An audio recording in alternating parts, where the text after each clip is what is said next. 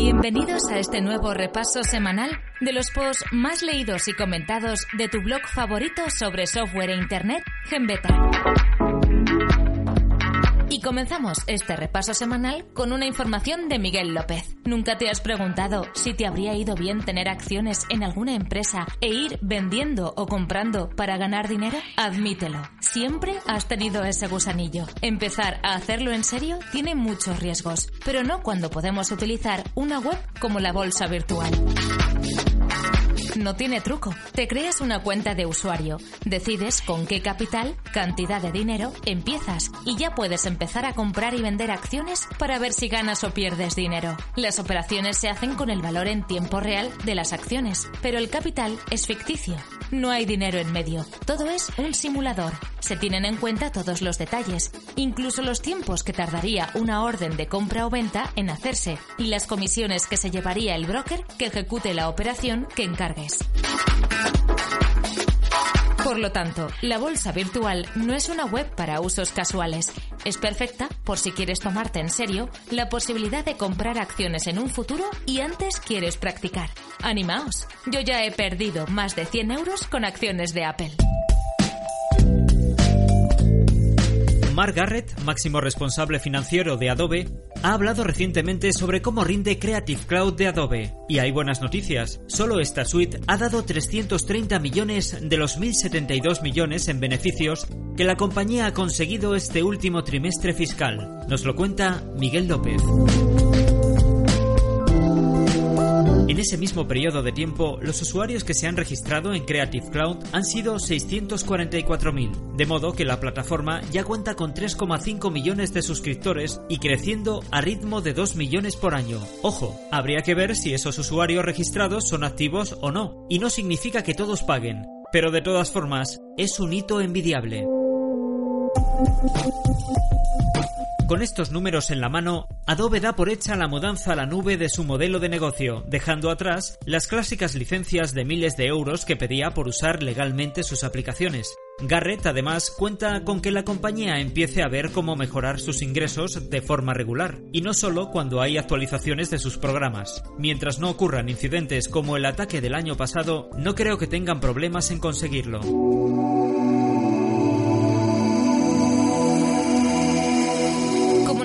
Yuval FM en su post, el culebrón de los ataques recibidos por Sony Pictures la pasada semana está lejos de llegar a su fin. De hecho, después de que las películas sustraídas por Guardians of Peace hayan empezado a compartirse en redes P2P, ha sido la propia empresa la que en las últimas horas ha pasado directamente a la ofensiva. Y es que, según han informado medios como Recode hace un par de días, Sony ha estado utilizando diferentes tácticas para combatir la filtración de las películas sustraídas por los hackers métodos tan diversos como ataques de denegación de servicio, de dos o inundar las redes de torrents con seeds falsos y defectuosos.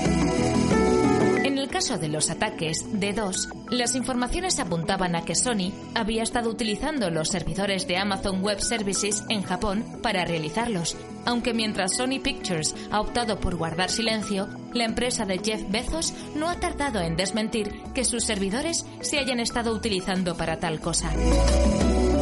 Pero este es solo un nuevo capítulo en una historia que aún promete dar mucho más de sí. No olvidemos que a día de hoy ni se ha identificado a los miembros de los Guardians of Peace ni se ha confirmado que Corea del Norte haya estado detrás de los ataques. De hecho, el propio FBI negó la pasada semana que hubiera indicios en este momento que apuntasen en esa dirección.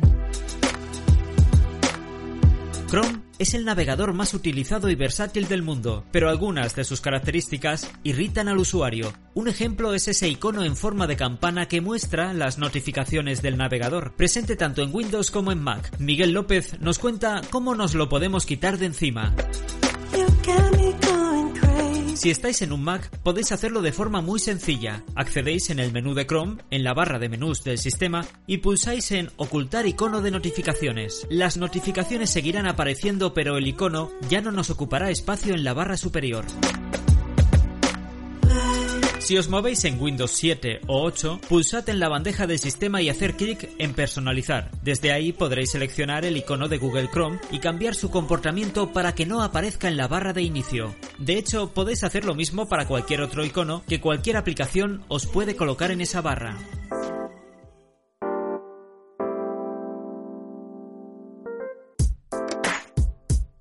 De las grandes dudas que nos quedaba tras el anuncio del cierre de Google News en España es qué ocurriría con el módulo En las noticias, el que aparece en el buscador no dentro de Google News y que devuelve temas de actualidad.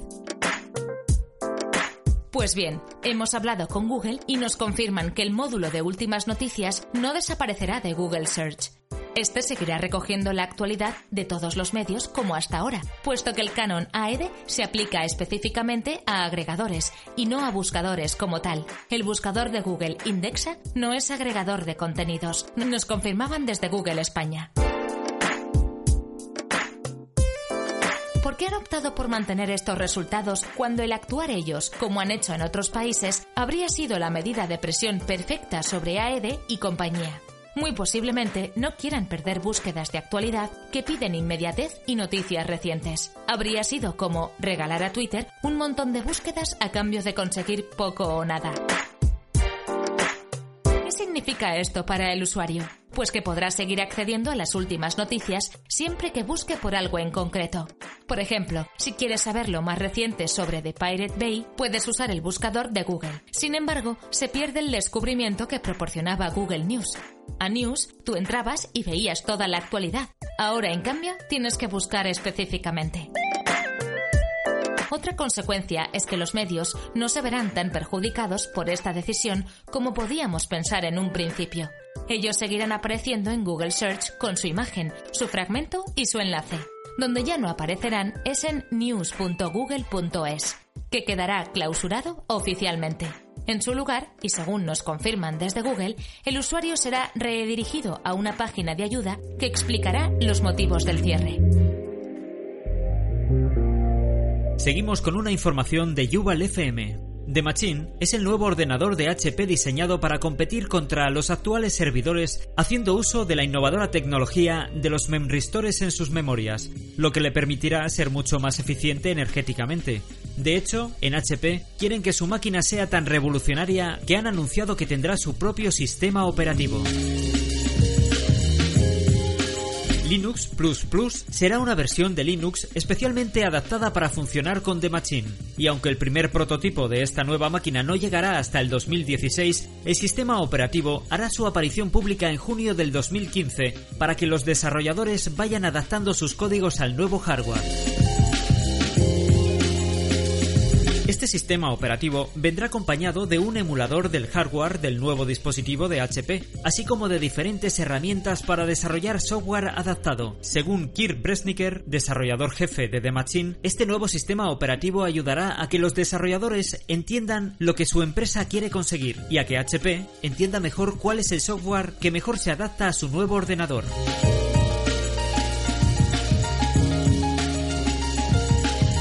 Pero no os encariñéis mucho con Linux Plus Plus, porque es un sistema que vendrá con fecha de caducidad. Su misión será la de hacer de puente entre desarrolladores y hardware hasta que HP termine de desarrollar Carbon, el sistema operativo definitivo de The Machine, aunque al estar siendo desarrollado desde cero, aún tardará una buena temporada en llegar.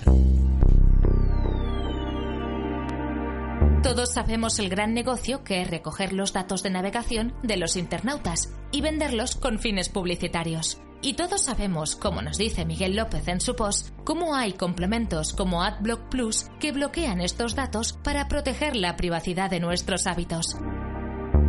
Pero, ¿y si pudiéramos combinar lo mejor de cada frente para donar dinero? Eso es exactamente lo que hace The Good Data. El trato es el siguiente. Nos descargamos la extensión de Chrome que bloquea todos esos datos para que nadie pueda recogerlos.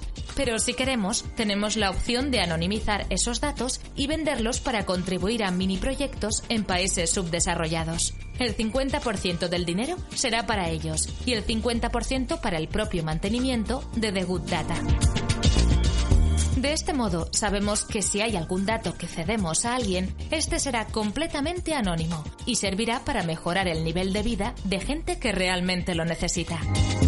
Además, como The Good Data es una cooperativa, también podemos convertirnos en dueños para así ayudar. Desde luego, es una buena forma de exprimir las ventas de datos que tanto dinero generan hoy en día.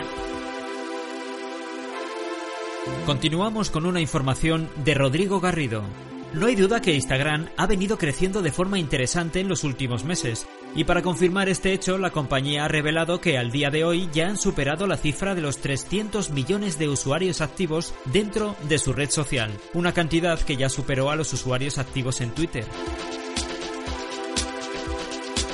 Aunque bueno, lo importante no es tanto la cantidad de usuarios que han alcanzado, sino el tiempo en el que lo han podido lograr. Recordemos que Instagram nació hace apenas cuatro años y apenas en este tiempo han realizado movimientos sumamente importantes que lo han colocado en el lugar que hoy en día ocupa. Claro que no podemos omitir el hecho de que en 2012 el servicio fue adquirido por Facebook y de esa fecha para acá han pasado por algunos cambios para bien, atrayendo principalmente a algunos artistas y marcas, los cuales también han sido claves importantes para tal crecimiento. En el anuncio de estas cifras, la compañía también mencionó que iniciará con la eliminación de las cuentas de spam, por lo que se hará un recuento de seguidores y algunos usuarios notarán cambios en tales números, aunque dicen que serán notificados desde la misma aplicación. Con esta información despedimos este repaso semanal por hoy. Volvemos en siete días con las noticias más leídas y comentadas sobre software e Internet de vuestro blog favorito GenBeta. Puedes suscribirte a este podcast en ivox.com.